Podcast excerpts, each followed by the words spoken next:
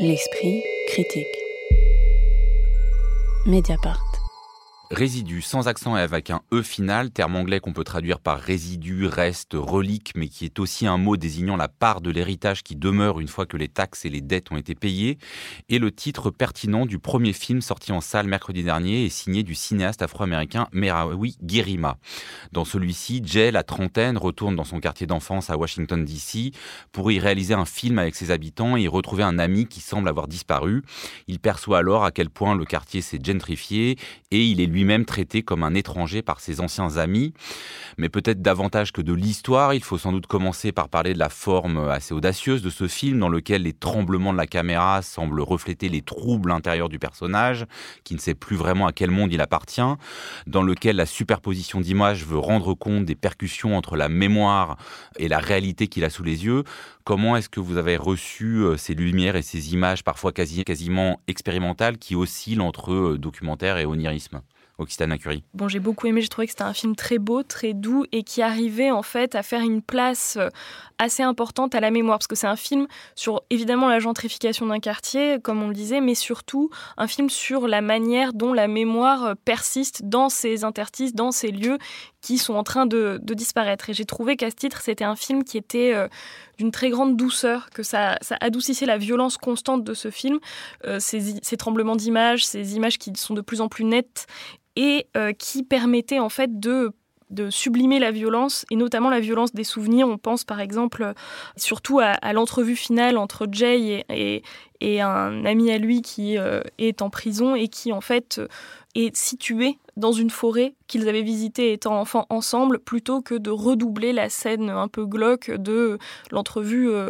habituelle dans, dans, le parloir de la prison. Ouais, mais je crois que vraiment on peut s'arrêter un peu sur cette scène parce que c'est une des scènes majeures du film. Donc c'est une scène où Jay va rendre visite en prison à son ami Diane, qui est son espèce de grand frère d'adoption euh, de son enfance, qui croupit en prison euh, depuis plusieurs années. Dans cette scène, donc, euh, Guérima propose un montage alterné entre l'échange qui a lieu dans le parloir qu'il filme à travers la vitre euh, qui sépare donc euh, les, deux interlocuteurs, mais qui prend tout le cadre, puisqu'il filme en gros plan, si bien que ça donne une teinte euh, glauque à la scène dans le parloir, qu'il monte donc en alterné avec la rencontre qui aurait lieu dans une forêt.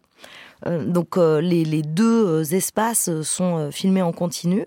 Et l'espace de la forêt est un espace imaginaire, donc c'est l'espace du souvenir, c'est l'espace euh, de l'amitié aussi entre euh, les, deux personnages, et c'est le lieu où devraient se rencontrer deux amis qui se retrouvent après 15 ans, s'ils n'étaient pas soumis à cette violence de ségrégation raciale, de domination sociale que les Noirs de Washington DC euh, subissent et par ailleurs aussi aux États-Unis. Donc ce lieu de la forêt, c'est à la fois une manière de rendre supportable les retrouvailles avec l'ami d'enfance qui se trouve en prison. C'est aussi une manière de pouvoir dépasser cette violence et la tristesse que ressent le, personnage, donc Jay.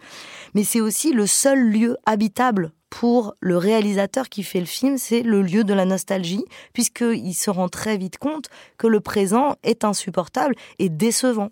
Occitane, tu parlais de la douceur du film, et je trouve ça presque amusant que tu, que tu dises que le film est doux. Mais c'est vrai qu'il y a une certaine douceur, mais je trouve qu'on ressent plutôt un ennui qui est à la hauteur de la déception du personnage de ne pas retrouver le passé euh, révolu, le passé euh, aimé de son enfance, alors que le film contient au contraire une charge extrêmement violente d'une haine raciale et sociale contre la bourgeoisie blanche qui vient gentrifier donc euh, le quartier de son enfance, qui fait que ce film, selon moi, ne pourrait pas se faire en France parce qu'il serait immédiatement considéré comme du racisme anti-blanc. Personnage blanc dont les visages quasiment ne sont jamais montrés. Ben, c'est clair que, comme disait Salima, la, gentrification, elle est vraiment ici assimilée à une forme de colonisation. En fait, le, personnage de Jay euh, découvre euh, ici une, colonie, c'est-à-dire qu'il recherche toutes les traces de son enfance et il y a une vraie ambiguïté effectivement dans le, le travail de l'image et du cadre. Il y a toute une série de filtres et de flous au début qui empêchent vraiment de bien percevoir les espaces. Et puis il y a une ambiguïté dans le dans le, montage, euh, quand il arrive dans son quartier, euh, Jay euh, regarde un petit garçon qui est de l'autre côté de la rue. Et en fait, évidemment, ce petit garçon, c'est lui. Hein. c'est lui dans son enfance. Et, donc, il y a comme ça une ambiguïté sur la temporalité des, des, images, de la même manière que tous les personnages que Jay ne regarde pas c'est-à-dire qu'il ne veut pas regarder, sont maintenus hors champ, c'est-à-dire tous les gentrificateurs, donc évidemment tous les blancs, mais les policiers qui soient noirs ou blancs, puisque euh, il est euh, contrôlé par un policier noir au début du film, et de ce policier on ne verra jamais le visage. Donc il y a un, rapport au hors champ aussi qui est lié à la subjectivité de ce personnage qui ne retrouve pas les lieux dans lesquels il a grandi. Mais justement, cette, cette subjectivité, ce hors-champ, moi, ça m'a presque fait penser, et c'est un peu paradoxal par rapport à ce que je disais de la douceur euh, du film, c'est que, en fait, ça m'a beaucoup fait penser à un genre qui est euh, le cinéma d'horreur, enfin, en tout cas, le cinéma fantastique, qui est fait par euh, des cinéastes noir américain. J'ai pensé beaucoup à Candyman en regardant ce film. J'ai beaucoup pensé euh, à la filmographie de Jordan Peele qui se sert euh, de l'épouvante pour parler du racisme aux États-Unis. Et là, en fait, tu, utilisais le mot, euh, Alice, gentrificateur. Et c'est vrai que dans le générique, c'est marqué gentrifier pour désigner donc ces colons euh, urbain. Et en fait, on dirait presque qu'on parle euh, voilà, de body snatcher ou de quelque chose comme ça. On les voit jamais, on les voit arriver comme des menaces. Ils parlent aux personnages pendant qu'ils sont hors champ. Et quand la voiture de police arrive pendant qu'il est en train de discuter avec son ami euh, Delonte, eh bien en fait, c'est simplement la, lumière bleue comme ça qui se projette sur leur visage, comme un petit peu celle d'un vaisseau spatial qu'on n'aurait pas le budget de montrer ou quelque chose comme ça. Et j'ai l'impression que cette menace, elle s'incarne pas et ça, ça, ça, fait de ces personnages des personnages presque fantastiques d'extraterrestres. Alors même qu'ils ne sont pas forcément, évidemment, ces blancs racistes euh, ouvertement. Enfin, ils, même certains d'entre eux tiennent un discours accueillant. Euh, c'est plutôt dans le, dans justement cette manière de traiter euh, l'image que dans le discours que se perçoit ça, non? C'est toute la violence symbolique de la gentrification. C'est-à-dire que quand il revient pour la première fois dans son quartier, on comprend qu'il est allé faire ses études de cinéma à Los Angeles. De ce point de vue-là, le personnage de Jay est complètement un autoportrait de Merawi Gerima qui a exactement le même parcours. Et il se gare, il se gare pour, pour euh, débarrasser ses affaires de sa voiture. Et puis il y a un, un homme blanc qui l'interpelle en disant qu'ici on se gare pas en double fil et qu'il faut baisser la musique. Et il lui dit euh, Don't make me call the cops. Euh, et, là, tout à coup, le décor est posé, c'est-à-dire euh, c'est euh, c'est une violence raciale, mais qui se joue dans une forme de politesse, quoi.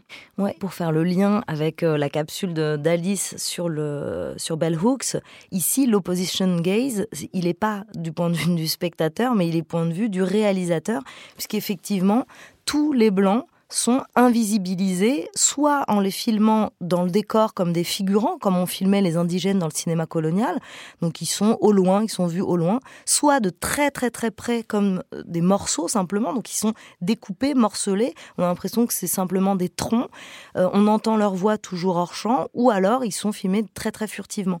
Mais et d'ailleurs ça m'a rappelé, c'est de manière de filmer en, morceaux, en troncs, ça m'a rappelé le personnage de la nounou noire dans Tom et Jerry, dont on ne voit jamais euh, le, haut du visage. On ne voit que les jambes et les pantoufles.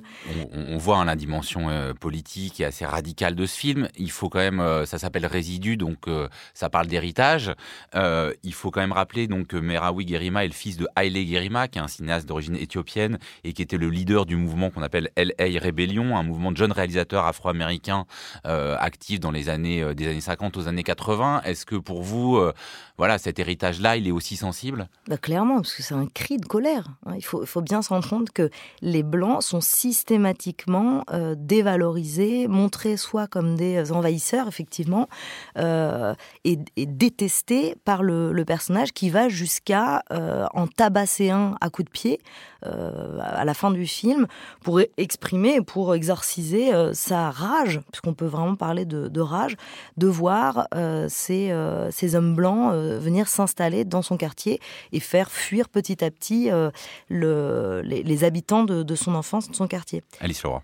Euh, oui, Eile Garima, le, donc le père de Merawi Garima, on le connaît aussi pour, euh, pour ses films sur, le, sur les émeutes du ghetto de Watts, mais sa mère, Shirikana Aina, euh, qu'on mentionne moins souvent. Euh, elle avait fait elle-même un film sur la gentrification de Washington, donc exactement le même sujet. C'était son film de fin d'études, ça s'appelait Bricks by Bricks en 1982. Donc il y a vraiment un héritage familial, à la fois du côté de l'esthétique et d'un cinéma d'urgence, presque d'un cinéma de guérilla, et du côté même des thématiques en fait, hein, euh, de raconter en fait le destin des Afro-Américains aujourd'hui et voir que finalement, on pourrait dire si on est désespéré, on peut dire que rien n'a changé. Résidu, c'est sorti en salle mercredi 5 janvier. C'est donc signé Merawi Girima et il faut y aller sans doute plus vite parce que je ne sais pas si c'est parce qu'on n'aurait pas pu faire un tel film en France, mais c'est dans moins de salles que Twist à Bamako. Merci beaucoup à toutes les trois. La prochaine émission cinéma, c'est dans un mois. La semaine prochaine, on parlera littérature. L'Esprit critique est un podcast proposé par Joseph Confavreux pour Mediapart, réalisé par Samuel Hirsch et enregistré dans les studios de Gong.